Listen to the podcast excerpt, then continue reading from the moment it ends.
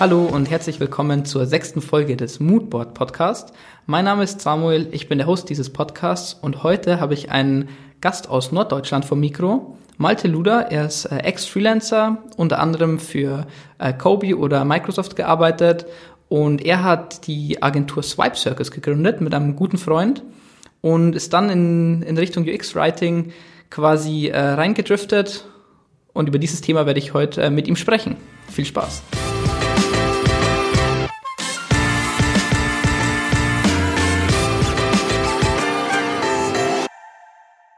Hallo und herzlich willkommen zur vierten Folge des Moodboard Podcast. Mein Name ist Samuel, ich bin der Host dieses Podcasts und heute habe ich einen sehr, sehr spannenden Gast vors Mikro bekommen, Malte Luda.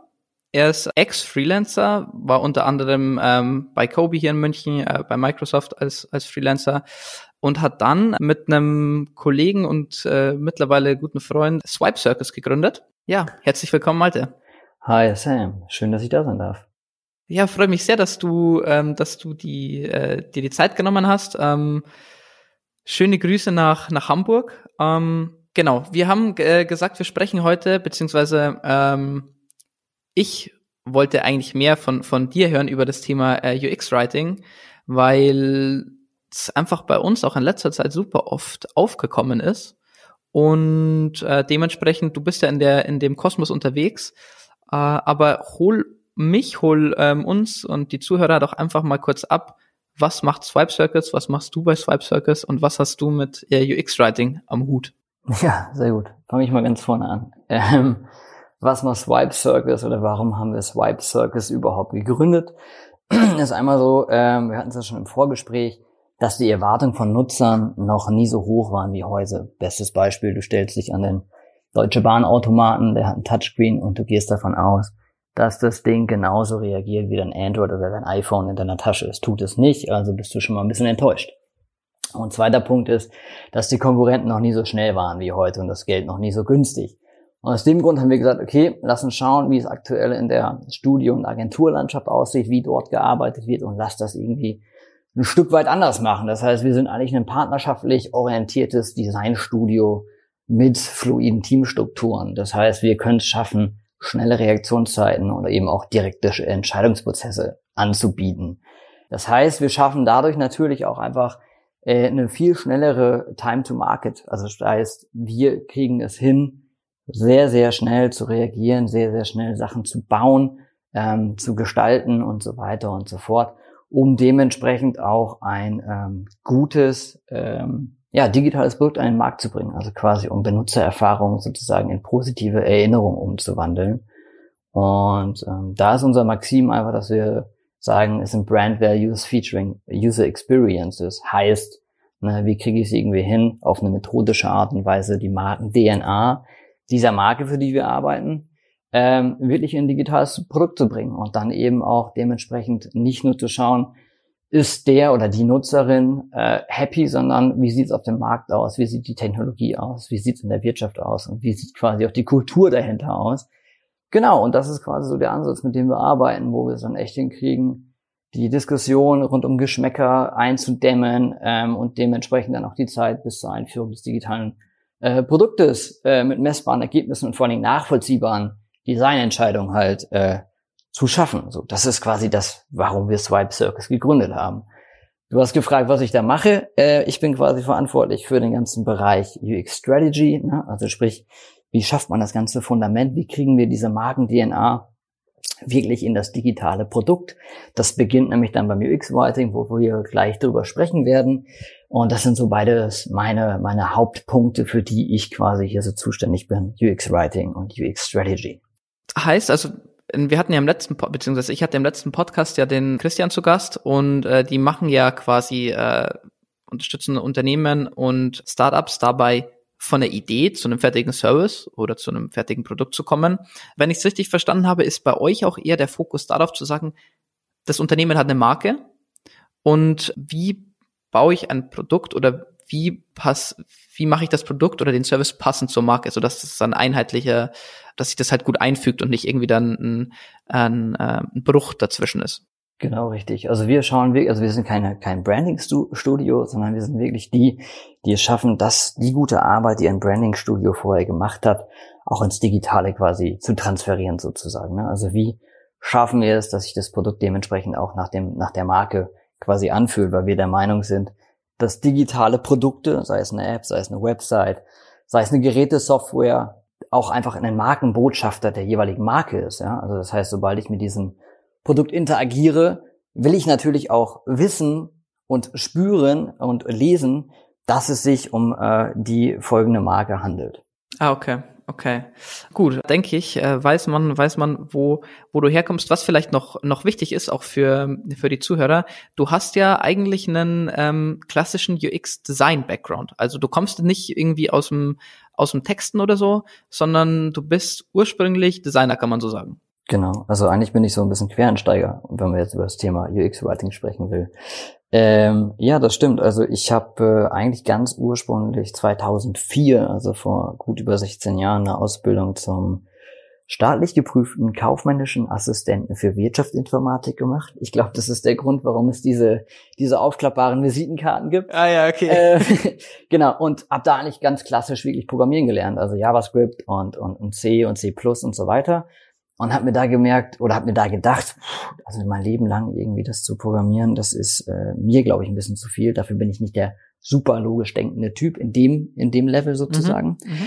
und habe dann quasi äh, eigentlich klassisch eine, eine Mediengestalter-Ausbildung gemacht. Die habe ich dann in München gemacht und ähm, dann so nach zwei Jahren dieser Ausbildung und zwei weiteren Jahren bei Serviceplan habe ich mir gedacht, hm, ich möchte gerne noch ein bisschen was anderes sehen und ich möchte auch so ein bisschen freier quasi unterwegs sein, also nicht jeden Tag im Büro sitzen und nicht immer im gleichen Büro sitzen und immer die gleichen Leute sehen, mit den gleichen Kunden, den gleichen Projekten, den gleichen Problemen.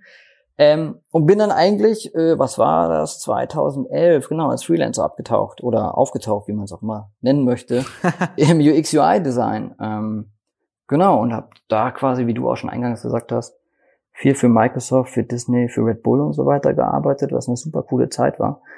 Und war da immer im UX und UI Design unterwegs. Hab damals aber immer schon äh, ja mich über merkwürdige Texte oder irreführende Benutzerführung auf Textebene gewundert oder mich aufgeregt oder wie auch immer.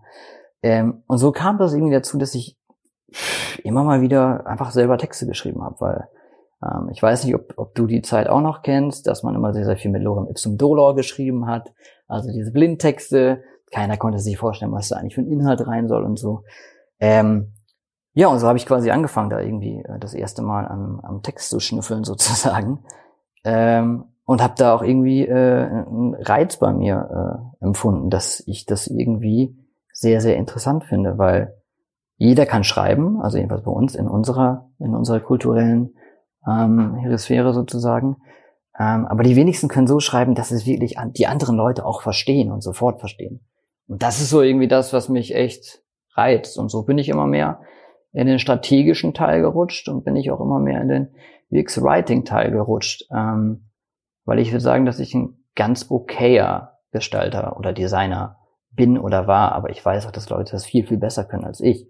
Und dementsprechend hat sich so ein bisschen bei mir der, der Fokus dann auch geändert ist natürlich spannend zum einen, weil ich meine, UX ist natürlich in aller Munde, wie wir alle wissen, vor allem ähm, wahrscheinlich die Zuhörer, die ja auch aus, aus dem Kosmos kommen, ähm, ist ja in aller Munde. Aber dieses Thema UX-Writing, zumindest in, in, in meiner Bubble, ist noch nicht so groß, mhm, tatsächlich.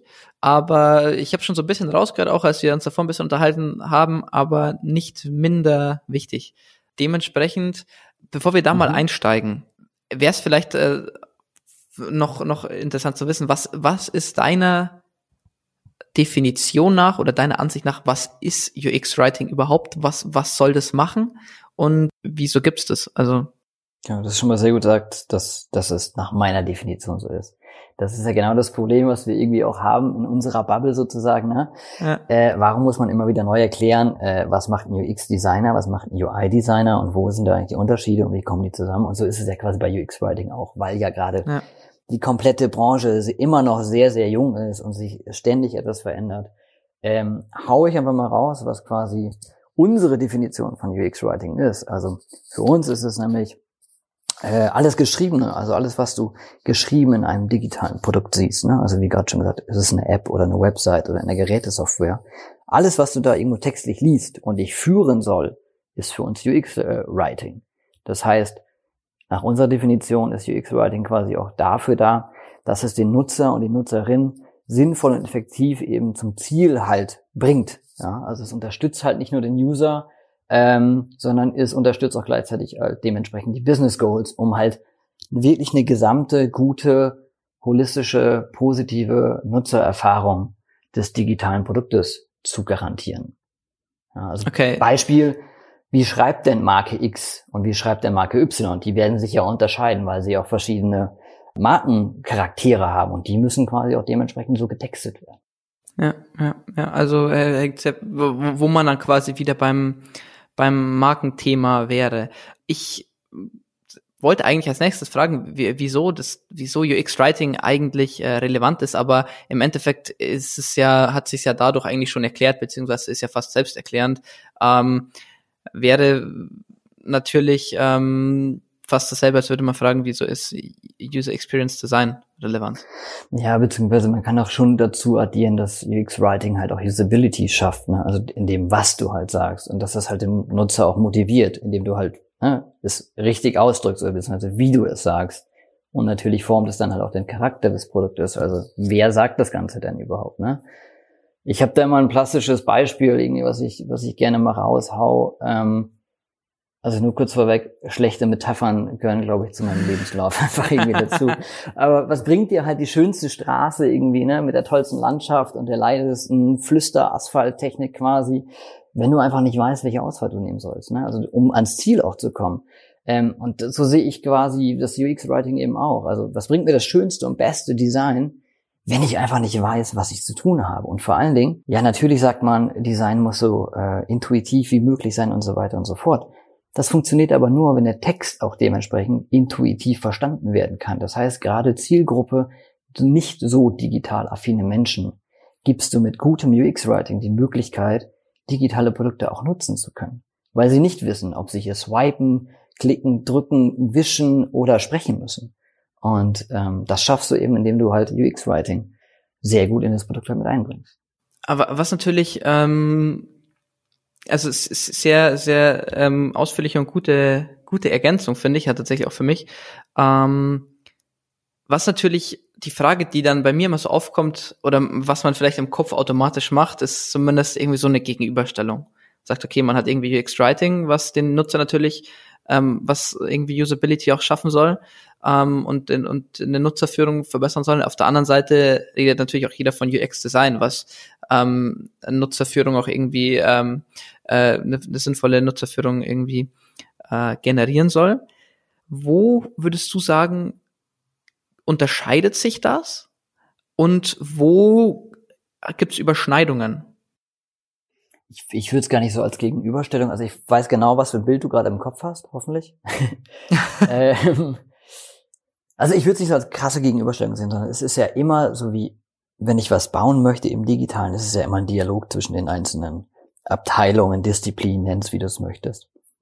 Und UX-Design befasst sich ja eigentlich so mit den Fragen, ne, wie kommt der Nutzer von A nach B? So, wie ist irgendwie das Interaktionskonzept? Vielleicht auch, welche mentalen Modelle stecken dahinter. Ne? Also wenn ich zum Beispiel etwas über den Content schieben lasse oder etwas weg, äh, wegswipen lasse, etc. pp. Ähm, und wie schaffe ich es eigentlich, dass das Produkt innerhalb der kürzesten Zeit halt auch verstanden wird? Auch visueller beziehungsweise konzeptioneller Art und Weise. Und UX-Writing geht halt quasi schon noch eine, eine, eine Ebene tiefer mit den Fragen, wie das Produkt halt eben spricht.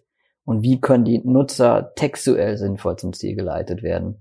Und an welchen Bereichen muss halt auch wie gesprochen werden? Ne? Also in, in welchen Bereichen, wenn es zum Beispiel um das Thema Zahlung einer, bei einer App oder bei einer Bestellung oder ähnliches geht, wie schaffe ich es denn da, wirklich Vertrauen aufzubauen? Ja, also welche Markenwerte ähm, spiele ich quasi in welchem Epic mehr oder weniger? Das kann ich ja hervorragend über meine Stimme oder über den Text halt rüberbringen.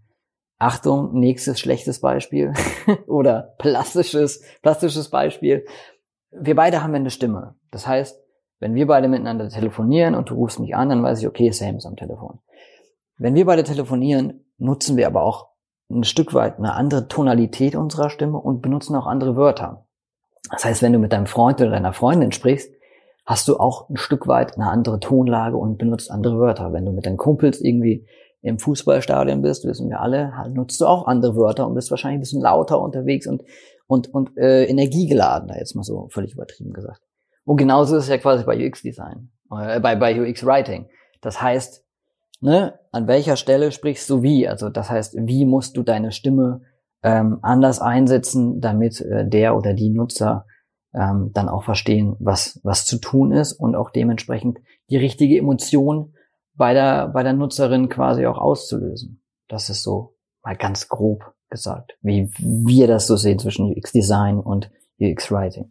Das ist wirklich ein, ein beeindruckend gutes plastisches Beispiel. Also ähm, ich glaube, es ist, es ist für jeden super verständlich. Ähm, und ich finde, es ist auch eine Fähigkeit, die jetzt, die, die sehr wichtig oder sehr nützlich ist, die aber gleichzeitig nicht jeder hat, ähm, sagen zu können, ich passe mich dem gegenüber auch an. Also ich habe zum, zum Beispiel, ähm, ich habe einen Kumpel, der ist relativ äh, ge gebildet einfach ähm, und drückt sich auch immer so aus, also wirklich sehr fast schon geschwollen.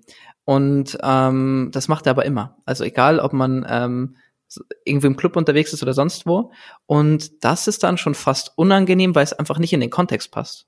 Das ist ja nicht ohne deinem, deinem Kumpel, der jetzt nahe treten zu wollen. Das ist ja genau, genau das Ding. Aber da, damit, damit bestätigst du das ja nur nochmal, dass man, ne, eigentlich macht man das ja auch unterbewusst. Zum Beispiel, anderes Beispiel, wenn du mit deinen Eltern sprichst, sprichst du natürlich auch ganz anders. Und du hast natürlich auch ein Stück weit äh, ja einfach auch eine andere Rolle in dem in dem Bereich. Ne? Bei deinen Eltern bist du halt immer zum Beispiel Kind und wenn ich aber zum Beispiel im Business-Kontext rede, dann bin ich halt genau das Gegenteil von dem Kind. Nämlich ne, bin ich nämlich in, in dem Fall wirklich ein, ein Business-Typ, der der andere Ziele hat ähm, und etwas anderes bei den bei den Menschen auslösen möchte an Emotionen. Und das schafft man, glaube ich, indem man oder glauben wir, indem man einfach gutes UX-Writing anbietet und in der richtigen Situation mit den richtigen Wörtern ähm, die richtigen Interaktionen quasi auch dann triggert sozusagen. Ist es dann, ähm, kann man es dann quasi ganz vereinfacht so sehen, zu sagen, okay, da wo eigentlich das Design durch, durch die verschiedenen Formen, Anordnungen, durch die Informationsarchitektur auch beschränkt ist, kann man ja mit UX Writing viel detailliertere und, und endlose Möglichkeiten, Emotionen und, und bestimmte Bilder einfach zu erzeugen. Definitiv. Also du, es ist, wie gesagt, es ist immer ein Zusammenspiel. Ne? Du kannst es, glaube ich, gar nicht so auseinander dividieren und sagen, ne, der Text muss extrem gut sein ähm, und das Visuelle ist eigentlich total egal. Ähm, da muss man dazu sagen, da haben wir bei, bei Kobe damals eine, eine schöne Studie auch zu gemacht, wo äh, der, der nette ehemalige Kollege Felix van der Sand auch äh, ein hervorragendes Buch drüber geschrieben hat, ähm, was beim Nutzer eigentlich ankommt. Ne? Also in welcher Reihenfolge ähm, sind eigentlich welche ähm, Geschichten im Design wichtig und was wird quasi da angenommen. Ne? Also Transitions, ähm, Animation, wie du gerade gesagt hast, Farbgebung, Formgebung und so weiter.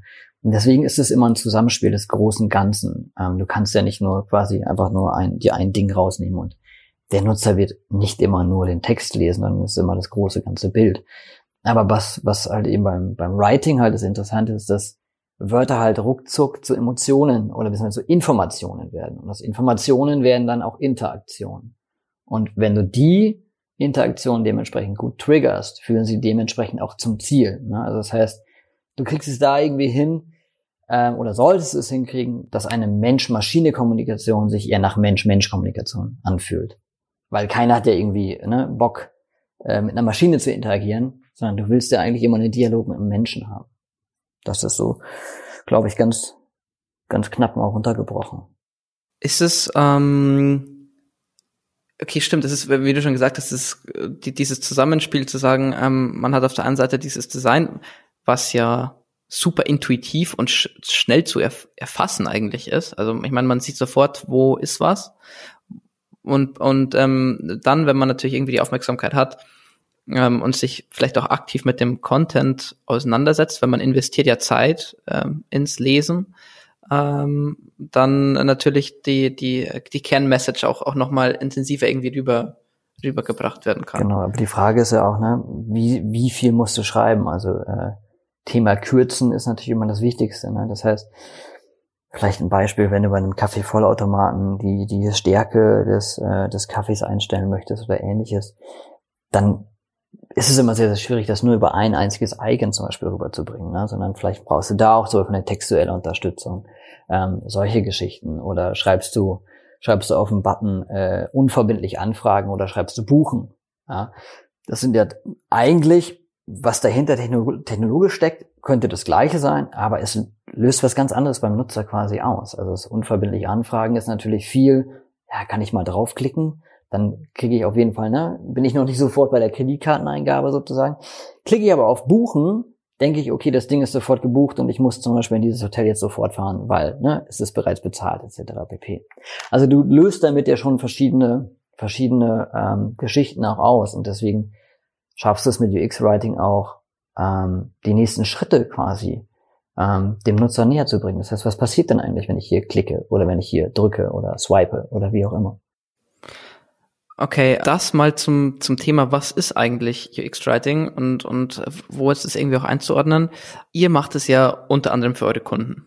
Sprich, ihr habt einen Kunden, der äh, hat irgendwie ein Service, ein Produkt ähm, und ihr unterstützt ihn da unter anderem im, im, im UX-Writing. Wie ist denn, wie geht ihr an sowas ran? Also, äh, was ist der erste Schritt und wie kommt man dann dahin zu sagen, okay, man hat über dieses, über den kompletten Service, über das gesamte Produkt, es ist eine Einheit und es ist stimmig. Ja. Bei uns ist es immer ein dialogisches Arbeiten. Deswegen nennen wir auch die Kunden nicht Kunden, sondern eher Co-Creators, weil wir immer der Meinung sind, dass wir gemeinsam mit unserem Auftraggebern quasi ein gutes digitales Produkt an den, an den Markt bringen. Ähm, das heißt, wir, wir gehen nie irgendwo, irgendwo ran und sagen, pass auf Leute, das ist jetzt so, äh, friss oder stirb, das machen wir auf gar keinen Fall, weil das macht keinen Sinn. Ähm, dementsprechend sind wir auch kein, kein klassischer Dienstleister sozusagen. Ähm, genau, aber wie gehen wir daran? Das heißt, wie gerade schon mal gesagt, ne, die, die Markenidentität, die Marken-DNA, den Markencharakter bringen wir quasi methodisch in, in, äh, in das digitale Produkt. Und wie schaffen wir das? Wir bauen quasi ein Fundament auf. Das heißt, wir bauen quasi wirklich ein Playbook auf, also ein taktisches Buch sozusagen, ne? Ähm, wo wir Writing Principles erstellen. Also wie wird denn geschrieben? Wie ist denn da der Digital Tone of Voice, um jetzt mal leider hier so ein paar Buzzwords nutzen zu müssen, weil es einfach die Fachwörter sind. Oder wie ist die Tone Journey Map? Also um das mal ein bisschen auszuweiten, ähm, der Digital Tone of Voice ist, ne, mit welchen Markenwerten spreche ich an welchen Positionen oder an welchen Situationen einer, einer App oder einer, einer Gerätesoftware. Ähm, eine Tone Journey Map ist, dass du quasi einfach mal das große ganze Bild siehst, äh, der kompletten, des kompletten ähm, digitalen Produktes und siehst dann quasi, welche Emotionen, welche Markenwerte werden in welchem Epics denn mehr oder weniger gespielt, sozusagen. Und Writing Principles sind eigentlich nichts anderes, dass du festlegst, wie du schreibst, also was für ein, was für ein Duktus sitzt du fest, was für eine Grammatik, wie gehst du mit Satzzeichen um, äh, welche Mechaniken nutzen wir zum Beispiel. Ja? Also ganz plastisches Beispiel, habe ich hinter jedem, hinter jeder Headline habe ich dann einen Punkt oder nicht? Schreibe ich immer groß, schreibe ich immer klein, schreibe ich ganz normal? Ähm, was für Do's und Don'ts gibt es, ne? So wie zum Beispiel, welche, welche Wörter verwenden wir nicht, ja? Ähm, welche Wörter gilt es zu verhindern oder wie standardisieren wir auch verschiedenste Fachbegriffe oder Wörter? Das setzen wir dann quasi alles in diesem Playbook halt fest. Und dann hast du quasi auch Leitplanken, an die du dich ähm, quasi halten kannst. Und so kannst du dann nach und nach auch eine Art Wörterbuch, sage ich jetzt mal, ähm, aufbauen, also ein, ein wirkliches UX-Writing-System, wo sich dann auch wirklich jeder dran bedienen kann. Und jeder weiß, okay, pass auf, so schreiben wir, so schreiben wir nicht. Und da haben wir in den, in den letzten Jahren eigentlich ähm, ganz gute Tools auch für entwickelt. Also Tools im Sinne von, ne, welchen Methodenkoffer nehmen wir quasi für, für welche Situation. Aber vielleicht gehen wir da später einfach nochmal drauf ein, ohne jetzt gleich alles rauszufeuern. ja, nee, du, ähm, wir, wir, haben, wir haben Zeit, das machen wir auf jeden Fall noch. Ähm, ich finde es, ich finde es wirklich super interessant. Das heißt, ähm, dieses diese, diese Writing Principles sind eigentlich eine Sicherstellung, dass ihr über diese, über das komplette Produkt, über die komplette Marke hinweg eine einheitliche Kommunikation habt, im Endeffekt. Genau. Wie ein Designsystem eigentlich genau. oder wie eine Corporate, ähm, Corporate Design. Sozusagen, Auf sozusagen, genau. Du hast quasi Leitplanken, in denen du dich natürlich immer wieder bewegen kannst. Ist ja logisch, ne? Ähm, und da kannst du quasi, um ein plastisches Beispiel halt zu nennen, gibst du bei einer Erfolgsmeldung raus ähm, File saved, also ne, Datei gespeichert, was relativ reserviert einfach ist und ich nenne jetzt einfach mal den Wert professionell. Oder sagst du wie, hey dude, um, successfully saved, let's have a drink. Ist quasi eine ganz andere Geschichte, sagt irgendwie das gleiche aus im Kern, aber baut halt noch viel mehr drumherum auf, so, ähm, um mal zwei, zwei krasse Gegenteile quasi zueinander zu nennen. Ähm, genau, und sowas definieren wir da quasi. Ne? Warum schreiben wir so, wie wir schreiben und warum schreiben wir ähm, in verschiedenen Situationen äh, so und so nicht? Ne? Also nach dem Motto, our voice is because we write so and so, but we don't write so and so. Ne? Also das ist eigentlich eine, eine ganz gute Geschichte, wo man wirklich mal mit jedem Markenwert durchgehen kann und sagt, pass auf, stimmt, unser Markenwert ist folgendermaßen, äh, weil, ne, dann kannst du nochmal auf den Brand Purpose zurückgehen. Das heißt, wir schreiben so. Wir sind aber nicht, und dann kannst du das Ganze nochmal begründen, warum wir nicht so sind. Das heißt, du, du gräbst da richtig tief rein in die ganze Geschichte und hast dann auch dementsprechend wirklich eine nachvollziehbare Entscheidung, warum, wieso gerade so geschrieben wird und warum man so nicht schreiben sollte.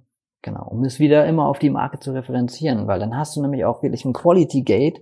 Ähm, und zwar, das machen wir halt nicht nur beim UX-Writing so, sondern auch bei der, beim UX-Design oder beim UI-Design, um halt immer wieder dieses Quality Gate rauszuholen und zu sagen, pass mal auf, Leute, wir haben gemeinsam hier bestimmt, hier sprechen wir so und so und unsere, unsere, unser Markenkern können wir so in das Produkt überbringen. Und dann hast du eigentlich echt ähm, vor allem eine nachvollziehbare Designentscheidung und bist weg von diesem ganzen Design-Trends und Bauchgefühlen, und wie ich gerade schon gesagt habe, jeder kann irgendwie schreiben. Deswegen glaubt auch jeder, dass er noch viel mehr als beim Design. Wir haben das im Vor Vorgespräch kurz gehabt. Jeder kann jetzt irgendwie sich Sketch runterladen oder, oder Figma oder wie sie alle heißen und da lustig rumbasteln, was ja auch sehr gut ist. Ne? Die Hürde wird natürlich, wird natürlich geringer. Aber jeder hat das Gefühl, man kann was machen. Und ich glaube, man, wenn man da wirklich methodisch rangeht und es nachvollziehbar für die Auftraggeber, für die Co-Creators auch darstellt, dann kannst du auch deine Arbeit dementsprechend auch messbar machen und schaffst es dann auch quasi wirklich, wie du ja gerade gefragt hast, das echt konsequent durchzuziehen und es so hinzukriegen, dass die Marke immer wieder auch selbst in dem Text erkennbar ist. Okay, ähm, da, da, da tun sich bei mir, also haben so zwei Fragen. Und zwar das eine ist, hast du auch schon so ein bisschen ange, angerissen, und zwar, ähm, du meintest ja, ihr, ihr, ihr, was, ihr, ihr baut euch links und rechts, links und rechts zwei Leitplanken, ihr, ihr habt Designprinzip, äh, ähm, Writing Principles etc., ähm, die ihr dann auf, ähm, auf einen Co-Creator, ähm, äh, für, für, für den ihr das nutzt.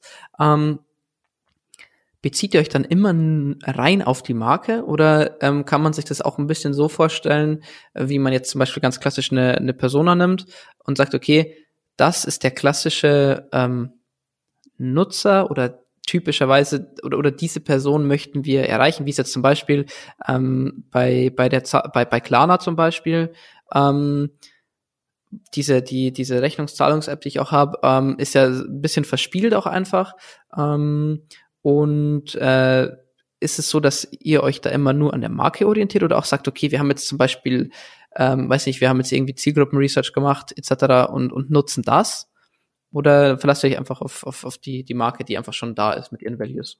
Das eine bedingt ja das andere, ne? Wenn ich mir quasi als Marke Gedanken über meinen Brand Purpose, über mein Mission Statement etc. mache, dann mache ich mir auch schon Gedanken darüber, wen möchte ich ansprechen und wer soll am Ende eigentlich mein Produkt oder meine Produkte konsumieren. Das heißt, da haben wir ja schon sehr, sehr viel Input auch von der Marke an sich, auf wen sie sich konzentriert. Wer soll denn eigentlich angesprochen werden? Und dementsprechend schauen wir schon immer, dass wir auf die Marke referenzieren, weil eine Marke kann ja verschiedene Produkte haben und in den Produkten auch verschiedenste Art und Weisen haben zu kommunizieren. Ja? Also, dass du quasi mal ganz, ganz groß genommen äh, den, den Klaus Bischof, den du, den du äh, bei dir in der, beziehungsweise den der Kollege im, im Podcast hatte, wenn du jetzt VW zum Beispiel nimmst, dann haben sie ja einmal unter VW weitere Marken und unter den Marken noch weitere Modelle und zum Beispiel ein, ein VW Up hat zum Beispiel eine ganz andere Zielgruppe als einen Golf GTI oder als einen, äh, als ein Multivan oder als ein Crafter und so weiter und so fort. Das heißt, sie haben ja auch verschiedene Zielgruppen, dementsprechend ja auch ein Stück weit verschiedene Marken, äh, für, äh, Markenwerte, für die sie halt stehen. Ja? Also dann haben sie wieder einen anderen Charakter. Und dementsprechend machen wir das auch. Das heißt, wir gehen immer wieder zurück auf die Marke. oder eben ne, auf die jeweiligen Werte, wofür das Produkt halt eben stehen soll. Ähm, also ich glaube, ich glaube, Marke sollte man jetzt vielleicht nicht zu inflationär dann halt nutzen, sondern quasi es sind, sind die Werte, die du, die du kommunizieren willst, sagen wir mal so. Genau. Genau, weil das war ziemlich, das äh, war ziemlich genau die Sache, weil ähm, ich meine, wenn wir beim VW-Beispiel bleiben, ähm, VW repräsentiert Werte, ähm, aber wenn du dich ja nur auf diese Werte beziehen würdest, ähm, würdest du beispielsweise für einen ähm, für einen Audi, äh, weiß ich nicht, für den für den RS3 genauso kommunizieren wie für ähm, weiß ich nicht, wie du schon gesagt hast, für einen für einen VW Up oder so. Genau, und das tust und, du ja nicht, indem du ja immer wieder ne, ähm, da auch nochmal verschieden justierst und auch verschiedene Werte quasi nimmst. Also vielleicht ein, ein kleiner Einblick. Wir sind gerade ähm, mit einer, deswegen kam ich auch gerade auf VW, mit der VW-Tochter Moja äh, in den Vorbereitungen für, für UX Writing. Ähm, es ist eine VW-Tochter, ähm, kommuniziert aber ganz anders, hat komplett andere Werte und so weiter und so fort. Ähm, und das bringt es, glaube ich, ganz gut auf den Punkt, dass man halt da schauen muss, dass es sowohl Zielgruppe als auch Marke dementsprechend kommuniziert und in positive Kommunikation quasi auch umwandelt. Okay, also quasi dann auch nicht nicht zu weit äh, von von der eigen von dem eigentlichen Produkt her oder von den von den Produktwerten ähm, oder von der Produktmarke, wie, wie man es genau. Wie man's du auch challenge dann natürlich auch gerne, ne? Also das heißt, fragst halt wirklich nochmal nach, so ne, ist es wirklich so, dass ihr das und das da kommunizieren wollt? Aus unserer Sicht wäre folgender Werk der eigentlich naheliegende. Aber wir werden niemals irgendwie die Marke anfassen im Kern oder ähnliches. So, das das das wäre nämlich meine nächste Frage gewesen. Ähm, ob ihr dann wirklich immer nur sagt, okay, pass auf, ähm, wir fangen bei der Marke an. Die Marke müsst ja ihr durch, durch als Unternehmen definieren, definieren können. Oder hattet ihr auch schon Projekte, wo ihr sagt, okay, wo das Unternehmen ähm, da war und gesa äh, gesagt hat, hey, ähm, wir, wir sind nicht mehr ganz so zufrieden mit dem, was wir irgendwie repräsentieren. Ich meine, hat man ja jetzt ähm, die letzten Jahre, ich will jetzt nicht sagen massenweise, aber auch schon schon viele, die allein ihre ähm, ihr, ihr Logo halt ähm, geändert haben, was meiner Meinung nach schon auch ein, ein sehr, sehr großer Teil ähm, ist, zu sagen, okay, wir möchten andere Dinge kommunizieren, hier zwar auf visueller Ebene. Ähm, macht ihr das auch, dass ihr sagt, okay, ihr setzt euch mal wegen ähm, mit einem Unternehmen zusammen und die sagen, okay, ähm, wir möchten einfach andere Werte, die sind uns wichtiger geworden, die sind jetzt heutzutage einfach wichtiger, die möchten wir mehr in den Vordergrund stellen und kommunizieren und beeinflusst ihr dann rückwirkend auch die Marke mit, mit eurer Kommunikation? Ja, das ist das Schöne, dass wir ein partnerschaftlich orientiertes Designstudio sind. Das heißt, wenn solche Anfragen kommen, dann können wir natürlich auf unser großes Netzwerk der letzten 16 Jahre zurückgreifen und haben natürlich dann dementsprechend auch die Expertinnen, die uns dabei helfen können, wenn so etwas gewünscht ist. Unser Kern ist es aber nicht zu sagen, dass wir, dass wir Brandbuilding machen oder dass wir eine Marke komplett umbauen, ähm, weil wenn wir sagen, wir bieten das an, was wir wirklich zu 200, 300 Prozent richtig gut können. Und für alles andere haben wir dann unser, unsere, äh, unsere Partner. Ähm, genau, aber klar, natürlich, eine Marke muss sich immer weiterentwickeln. Aber ich bin jetzt auch nicht der, der Typ, der äh, hier großartig über, über Markenphilosophie, äh, Markenstrategie sprechen kann, so. Ähm, das ist immer sehr, sehr gefährliches Halbwissen. Obwohl man sich schon sehr lange damit beschäftigt, aber natürlich, ne, da, da merkst du natürlich, dass dass dann nochmal ganz andere, andere, ähm, anderes Wissen auch gefragt ist. Aber ähm, klar, eine Marke muss sich ändern, um weiterhin relevant zu bleiben. Klar, genauso müssen sich die digitalen Produkte auch ähm, dem Markt anpassen. Deswegen hatte ich ja eingangs gesagt, ne, dass du, dass du nicht nur für den Nutzer irgendwie äh, gestalten und, und, und Strategien und Konzepte machen kannst, sondern du musst gucken, wie verhalten, wie verhalten sich denn die Märkte, wie verhält sich denn die Technologie, weil die entwickelt sich ja auch weiter wie ist denn gerade die Wirtschaftslage und für welche Kultur bauen wir eigentlich gerade dieses Produkt? Ne? Das sind ja irgendwie diese, diese fünf Dinger, die du dir immer wieder vor Augen führen musst. Und dann ist es eigentlich egal, ob du UX Writing machst, ob du Brandbuilding machst, ob du, äh, ob du UI oder UX Design machst ähm, oder eine Strategie schreibst. Wenn du diese fünf Sachen immer im, im Hinterkopf hast und weißt, wen du adressieren möchtest, dann musst du dich logischerweise immer, äh, immer weiterentwickeln, ähm, weil die Konkurrenz, wie auch gerade schon gesagt, einfach nicht schläft und eigentlich immer schneller wird, sozusagen, ja. Genau. Okay, wie, wie ist es denn, wie ist es denn bei dir? Also du, ich meine, du bist ja ähm, nicht nur als in, in der Strategie bei euch tätig, sondern du legst ja auch selber, ähm, sag ich mal, nimmst auch selber mit Stift in die Hand oder wahrscheinlich setzt dich ans, an, an die Tastatur. Ähm, wie findest du die, die richtigen Worte oder wie holst du dir Inspiration oder setzt du dich einfach hin und ähm, weiß ich nicht, auf einmal äh, fließt die Marken, äh, fließt die richtige Kommunikation einfach äh, aufs Papier. nee, also es ist nicht so, dass ich mich irgendwie hinsetze und dann ploppt das irgendwie rein, sondern ähm, wir haben schon, unser Anspruch ist schon, das methodisch wirklich ins digitale Umfeld zu transferieren. Das heißt, ich schaue mir natürlich ganz bewusst Mission Statement, Brand Purpose und, und Value Proposition der jeweiligen Marken an und auch genau das, wie sie gerade kommunizieren. Und dann ähm, nehme ich mir halt gerne unseren Werkzeugkoffer sozusagen ähm, und schaue, was quasi drin ist. Und ähm, ist natürlich die Frage, ne, wenn wir ganz vorne anfangen, wie schaffe ich es quasi, einen Digital Tone of Voice zu definieren, ähm, dann gehe ich natürlich her und schaue mir erstmal die Markenwerte an und schaue dann ne, anhand von den Prinzipien, wie schaffen wir es eigentlich, dass wir die überführt bekommen in ein Digital Tone of Voice. Das heißt, wie drücken wir die verschiedenen Markenwerte im Text halt aus, ne? Und wieso machen wir das? Das war gerade so kurz dieser schnelle Anriss, ne? Uh, our voice is because we, uh, so we write. Also das heißt, ne, unsere, unsere Marke ist, keine Ahnung, ich sage jetzt einfach mal easy, deswegen schreiben wir so und so. Ähm, und äh, deswegen ist unsere Marke übrigens auch easy. Und äh, wir sind aber nicht ähm, die coolen Surfer-Dudes, weil wir, wir zum Beispiel ne, einen Premium-Segment äh, bedienen. So, das kannst du dann schön eigentlich da argumentieren. Und dann beginnst du halt wirklich ähm, da die einzelnen Lines quasi zu schreiben. Und wenn du dann halt anfängst zu schreiben, sozusagen, also erstmal wird das Ganze, um das jetzt mal schnell abzurunden, wirklich äh, methodisch und, und, und fundamental einmal äh, aufgerissen. Das heißt, du schaust dir das ganze Produkt an und wie kommunizierst du an welchem Punkt wie. Und wenn du dann quasi weiter reingehst, dann, dann nimmst du zum Beispiel ein Tool, was wir with every piece of line we write nennen, also mit jeder Zeile, die wir schreiben. Was willst du damit eigentlich erreichen? Ne? Also, mal irgendwie ein Beispiel. Mit jeder Zeile, die wir schreiben, möchten wir die Wahrheit erzählen, sowie den Nutzer und deren Situation verstehen. Dabei vermeiden wir dramatisches Storytelling. Äh, was du liest, ist, was du bekommst. Jetzt mal ganz schnell von, von meinen Notizen hier abgelesen. Damit du so ein bisschen so ein Gefühl bekommst, wie wir da irgendwie unterwegs sind. Das heißt, das sind so diese Leitplanken, die du gerade auch erwähnt hattest, die wir uns aufstellen. Und wenn du diese Leitplanken aufbaust und sie Meter für Meter immer weiter baust, bekommst du dann, Achtung, diese Autobahn, also diese Landstraße wieder. Ja, das sollte ich mir vielleicht merken. Ähm, bekommst du sie halt wieder und kannst halt dementsprechend auch den Nutzer halt dann dementsprechend ähm, zum zum Ziel führen. Ne? Und wenn du dann halt noch weiter reingehst, ich hoffe, ich greife dir jetzt nicht vor oder, nee, oder, du. oder verwirre dich noch mehr. Nee, nee, erzähl durch. ähm, dann haben wir uns einen UX Writing Canvas gebaut. Ähm, das heißt, es ist eigentlich, und da sitzen wir dann wirklich mit, mit Stift und Papier, da machen wir uns dann wirklich Gedanken darüber, wie kriegen wir das ganze Ding auch irgendwie in, in Microcopies, ne? Also wie kommt die DNA irgendwie wirklich in die, in die Copy rein? Und da machst du dir halt Gedanken dazu, ne? Woher kommt der Nutzer gerade? Weil der Nutzer wird vorher in deinem Flow irgendwo gewesen sein, in deiner App, in deiner Website oder ähm, auf deiner, auf deinem Kochfeld, Küchenmaschine, whatever. Ähm, genau. Und was ist eigentlich gerade das Ziel vom Nutzer? Also was soll er eigentlich auf diesem Screen hier gerade machen? Wie können die aktuellen Emotionen vom User quasi aussehen?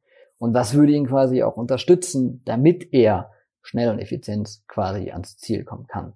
So, das sind ja schon mal so Fragen, die du dir als Texter oder als UX-Writer stellen musst, um ihn halt nicht zu verwirren, weil was ich persönlich richtig schlimm finde, ist, dass man UX-Writing immer auf diese typische 404-Seite äh, zurückbringt und dann irgendwie lustige Copies bringt, wie ups, ein Fehler ist passiert.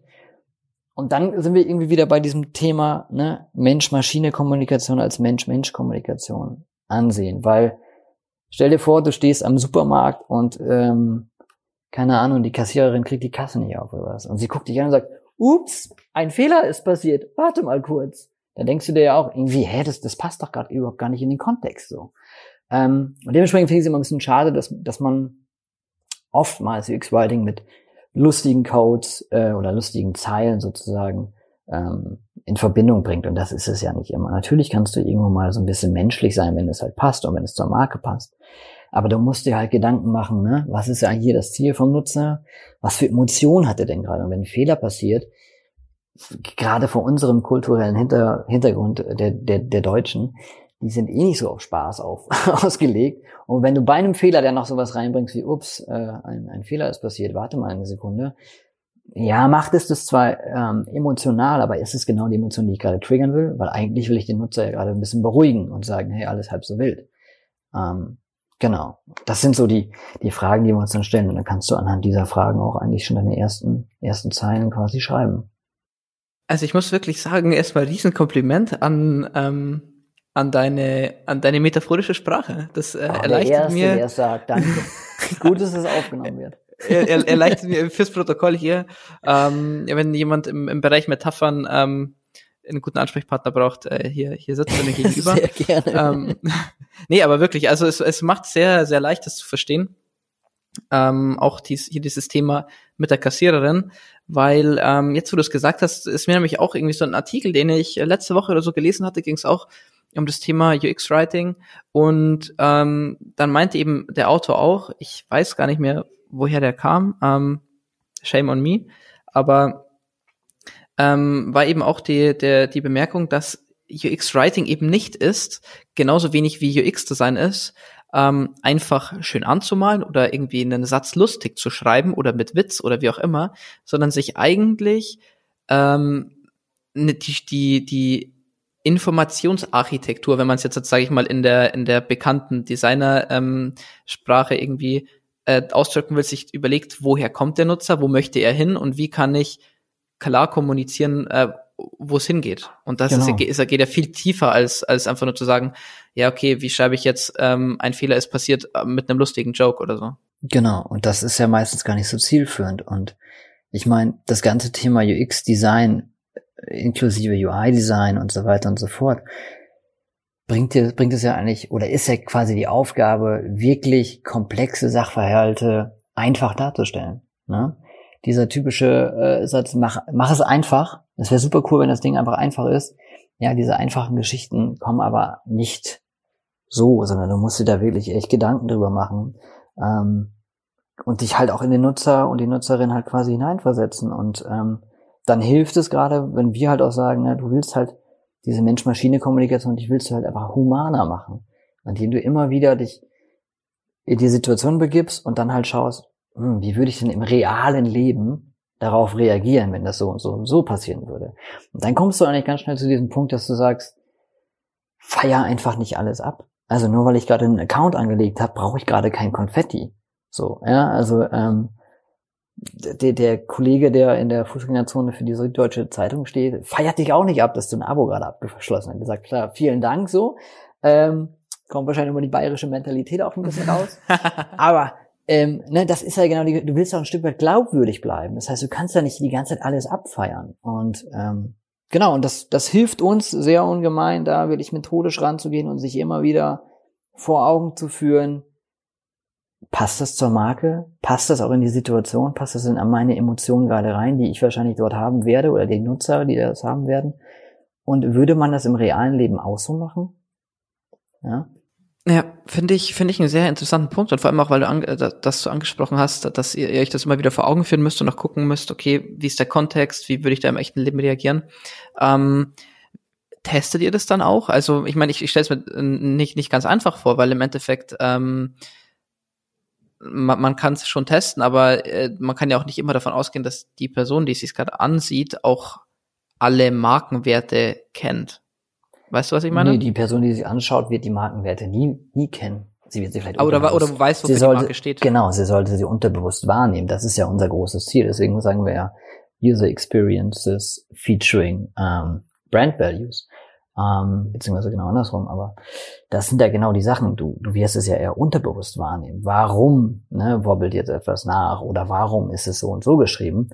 Und die meisten Leute machen sich darüber keine Gedanken. Sie können ja nur sagen, das fühlt sich besser an oder das fühlt sich schlechter an. Ich fühle mich dem mehr hingezogen oder dem mehr hingezogen. Aber natürlich testen wir, ähm, testen wir auch Texte, also sprich äh, Microcopies. Und das kannst du ja machen, indem du in verschiedenen Aufgaben ja, gibst, ne? indem du zum Beispiel ähm, sagst, wie schnell kannst du folgende Aufgaben quasi erledigen oder du gibst dem Nutzer eine Aufgabe, pass auf, bitte kauf folgenden Artikel und dann schaust du einfach quasi zu, funktioniert das? Versteht der Nutzer, die Nutzerin, ähm, was hier gerade zu tun ist oder eben nicht? Und so fährst du dann auch dementsprechend einfach deine, deine A-B-Tests und äh, verbesserst es. Ähm, so lange, bis die Leute verstanden haben, ähm, wie das ganze Ding funktioniert. Also dementsprechend, weiß gar nicht, wo ich das letztens irgendwo drunter geschrieben habe, ist ja eigentlich der Nutzer der UX-Designer, der UX-Writer, weil du ja es immer für den Nutzer machst. Das heißt, du bist eigentlich in deiner Bubble, in deinem Fachwissen, was du hast, niemals die Zielgruppe, weil du wirst es immer irgendwie hinkriegen. Aber äh, ob es der Otto Normalverbraucher, für den es dann auch gebaut wird, ob der das versteht, das ist ja die eigentliche Frage. Ja, ja. Das heißt, du bist quasi eigentlich nur, nur der Arm, der, der den Input ähm, des Nutzers in, in, in Form bringt. Genau, also ich versuche mich ja. jedes Mal in die, in die Situation zu, zu versetzen, ähm, die die Nutzerin gerade haben kann. Und ähm, ja, das ist nicht immer ganz einfach, muss man sagen. Okay, also ist aber auch so, dass ihr quasi trotzdem auch, ähm, sag ich mal, mit, mit ähm, auch im, im Writing dann auch rausgeht und sagt, okay, ähm, und testet einfach genau. mit Nutzern. Ja, genau. okay. Genau. Das, das ist super wichtig, dass du da auch einfach ähm, datengetrieben unterwegs bist und so weiter. Also das macht auf macht auf jeden Fall ähm, Sinn und da bist du wieder im Thema Dialog. Ne? Also wer bereitet die Tests vor und so weiter und so fort.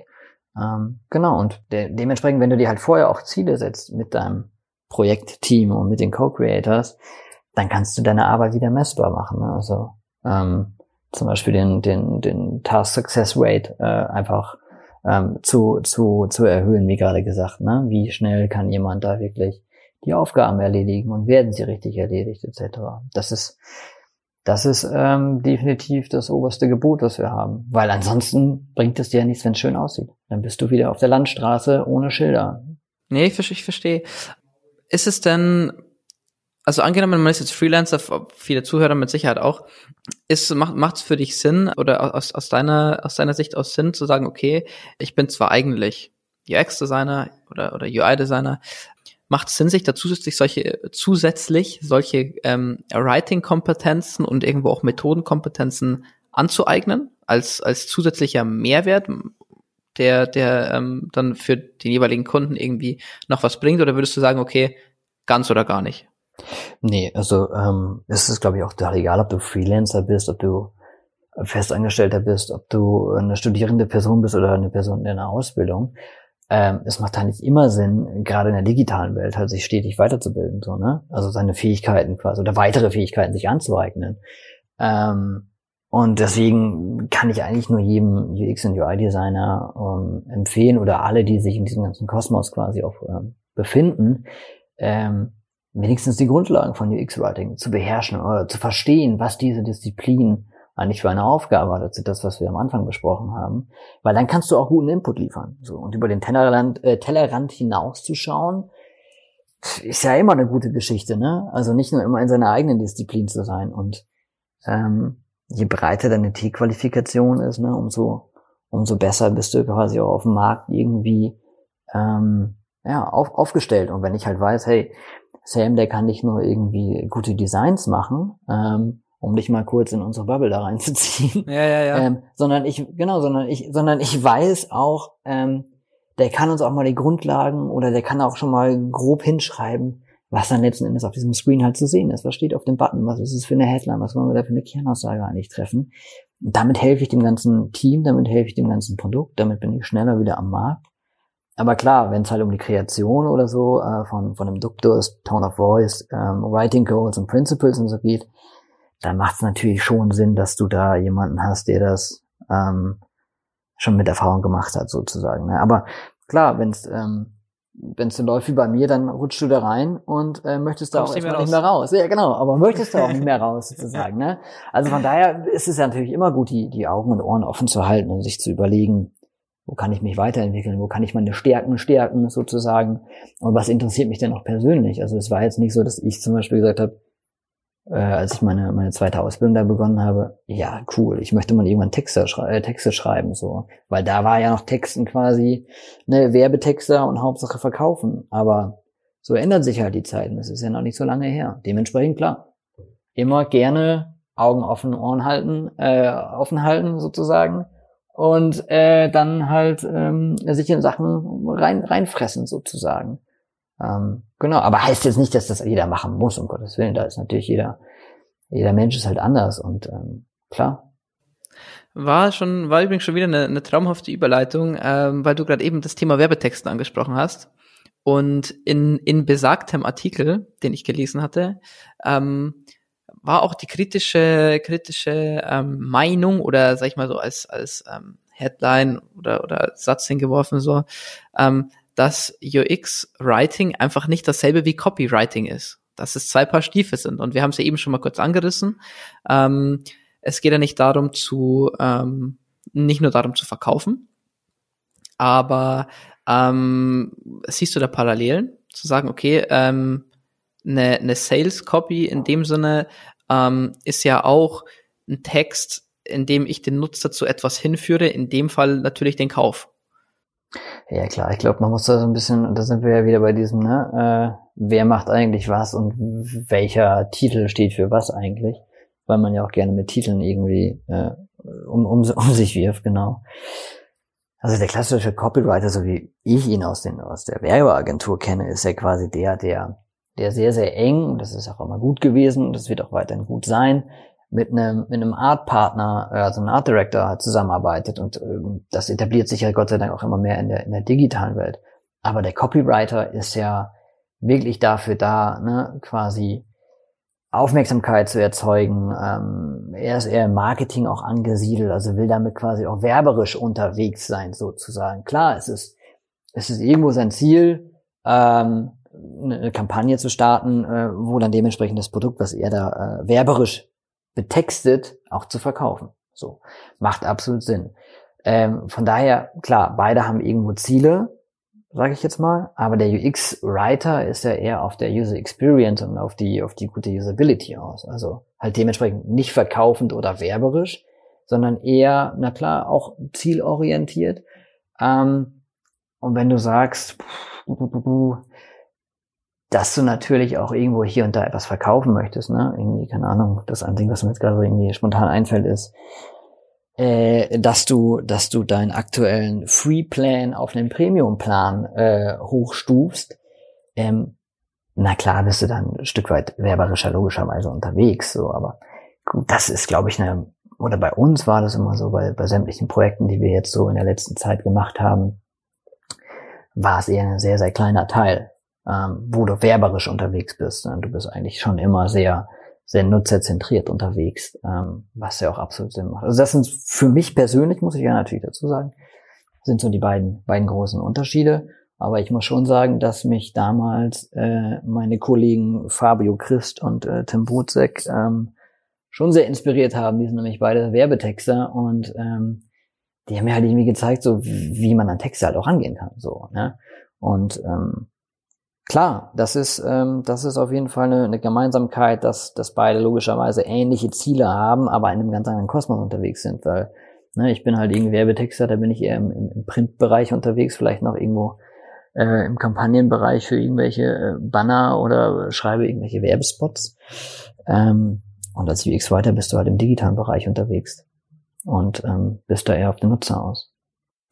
Ich glaube, dass, also ich glaube auch, dass es da ähm, Unterschiede gibt, auf jeden Fall. Ich, ich denke aber auch, dass, dass ich, ähm, dass auch schon Überschneidungen auch da sind, weil man ja im Endeffekt ähm, im, im, ja, auch im, im Copywriting, wie man es jetzt ganz klassisch so sagen will, ähm, natürlich auch irgendwie eine, eine, dem Nutzer das so angenehm und intuitiv wie möglich und auch so einfach wie möglich machen möchte, ähm, weil man ihm ja nicht beim Kauf nicht unbedingt noch Steine in den Weg legen will. Bin ich voll Aber, bei dir. Also und vor allen Dingen beide beide Berufe haben ja auch ihre absolute Berechtigung. Deswegen gibt es sie ja auch. Ähm, und ähm, klar, das macht auf jeden macht auf jeden Fall Sinn, dass das. Ähm, ich glaube, beide können auch voneinander lernen. Also beide beide Disziplinen können absolut voneinander lernen. Ähm, dementsprechend verstehe mich da nicht falsch. Ähm, beides hat Daseinsberechtigung ähm, und und der eine ist eben eher auf das wirkliche Abverkaufen ähm, unterwegs und der andere ist wirklich darauf ähm, getrimmt, sage ich jetzt mal, äh, andere Ziele des, des Nutzers zu erreichen sozusagen, ne? Um das mal so äh, diplomatisch wie möglich auszudrücken.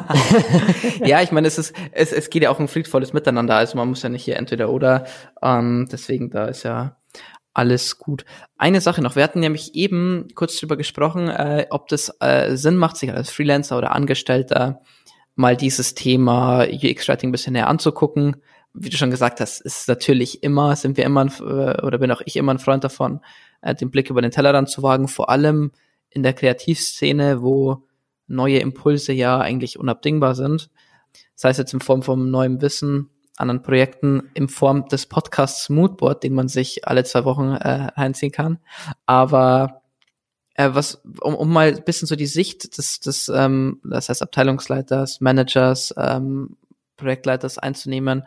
Ähm, ab, ab wann oder würdest du da auch sagen, es macht immer Sinn, sich ähm, irgendwie einen UX-Writer mit reinzuholen, der auch einfach den, den Kunden in den Belangen ähm, mit supportet? Oder ähm, ist es da auch eher so, dass du sagst, hey, bei, bei solchen Projekten, da braucht man einfach vernünftige große Ressourcen und es reicht nicht einfach mal kurz zu sagen, okay, ich habe jetzt mal einen, der schreibt mal kurz zwei, zwei Texte hin und beschäftigt sich halbgar mit der Marke äh, und, und den hole ich mir mit rein, ähm, anstatt zu sagen, okay, ich, ich äh, hole mir einfach jemanden dazu, der das wirklich äh, top macht, den ich als Partner oder so mit dazu holen. Naja, es kommt natürlich immer ganz drauf an, ne? Es kommt auf die Größe vom Unternehmen irgendwie an, es kommt auch irgendwie auf das Produkt logischerweise an. Ähm, und muss ich das alles irgendwie ab Stunde null in-house haben?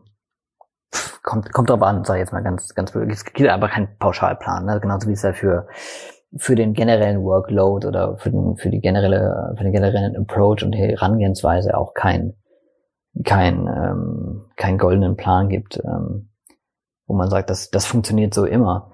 Aber natürlich macht es auch Sinn, ähm, sich Freelancers oder auch eben kleine Studios ähm, ranzuholen, um halt ne, Impulse zu schaffen oder so wie wir es jetzt äh, zuletzt für Hey Money ähm, gemacht haben, ein, ein Startup aus, aus München, was dir sicherlich geläufig ist im, im Finanzbereich, ähm, genau, ähm, dass du halt erstmal den Grundstein dafür schaffst, zu sagen, ne, wie, wie funktioniert denn UX-Writing, wie soll denn unsere wie soll da unsere Tonalität überhaupt aussehen? Und dafür quasi erstmal das Grundgerüst zu bauen und dann auch Leute dann dementsprechend ähm, dezidiert ranzuziehen oder zu recruiten und denen ähm, auch erstmal die ganze Geschichte beizubringen. Also das heißt, ne, wie wird kommuniziert, was schreiben wir, was schreiben wir nicht, warum schreiben wir so und dementsprechend dann auch ähm, ein UX-Writing-System aufzubauen, was nachhaltig genutzt werden kann. Und das gleiche machen wir ja gerade auch, auch bei Moja, was absolut sinnvoll ist, weil ich muss mir am Anfang kein, kein äh, UX-Writer reinholen, sondern du kannst es natürlich auch erstmal im kleinen,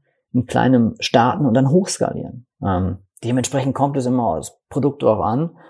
Ähm, und du wirst ja selber sehr gut dann auch wissen, sag mal, funktioniert das eigentlich? Verstehen unsere, unsere NutzerInnen eigentlich überhaupt, was wir auf diesem Screen hier möchten? Kommen die überhaupt ans Ziel? Und wenn du dann merkst, dass das, dass das Ganze so ein bisschen holprig unterwegs ist, dann hol dir doch gerne einfach erstmal einen Freelancer oder ein kleines Studio ran, die dir dabei helfen können, das Ding nachhaltig aufzubauen.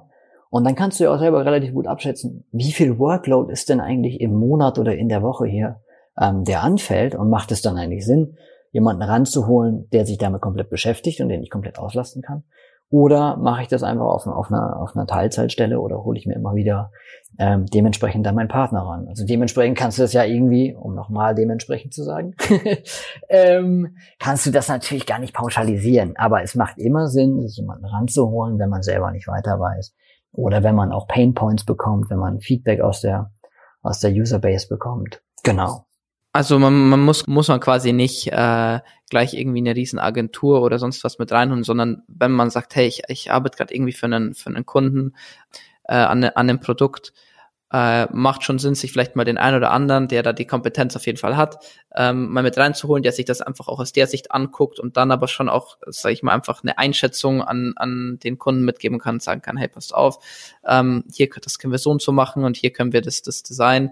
Ähm, ergänzen. Ähm, hier können wir einfach auf, auf Writing-Ebene so und so arbeiten, damit wir da das, das Produkt einfach noch intuitiver und, und ähm, einfach letztendlich auch besser äh, gestalten können. Genau, so kann man es eigentlich zusammenfassen. Und wir bei Swipe Circus sind ja auch darauf aus, dass es etwas, dass es nachhaltigen Erfolg hat. Also, ne, was bringt uns das, dass wir irgendwie ein, Projekt annehmen, das irgendwie ähm, fertig machen und nach einem halben Jahr oder nach einem Jahr ähm, gibt es das Produkt zum Beispiel schon gar nicht. Deswegen sind wir immer darauf aus, dass wir es nachhaltig aufbauen und dass es intern weitergearbeitet werden kann. Macht ja absolut Sinn. Weil wenn das Ding einmal am Markt ist, erst dann fängst du ja richtig an zu lernen und kannst wieder mit Daten arbeiten etc. pp. Ähm, genau, deswegen fang doch klein an und dann schaust du uns ganz, ganz hervorragend hochskalieren. Und da ist eine Nachhaltigkeit einfach eine wichtige Geschichte, um das noch schnell mit reinzuschmeißen. nee, ähm, also wirklich perfektes Schlusswort, würde ich sagen. Also äh, vielen, vielen Dank. Vielen Dank für den, ähm, für den Einblick auch mal in die Welt des UX-Writing. Den, dem einen oder anderen wird es schon, äh, der, der wird sich äh, schon, wird schon fitter, super fitter drin sein. Ähm, für alle anderen äh, hoffentlich haben wir da ähm, guten Mehrwert mitgeben können. Wen es natürlich noch mehr interessiert, kann sich sehr gerne an den, an den Malte wenden. Findet ihr ähm, in der Folgenbeschreibung und äh, auf LinkedIn natürlich auch. Ähm, und ansonsten bedanke ich mich nochmal sehr, sehr herzlich bei dir. Danke dir vor allen Dingen. Viele Grüße nach Hamburg. Danke. Und äh, ansonsten äh, hören wir uns äh, in der nächsten Folge. Macht's gut.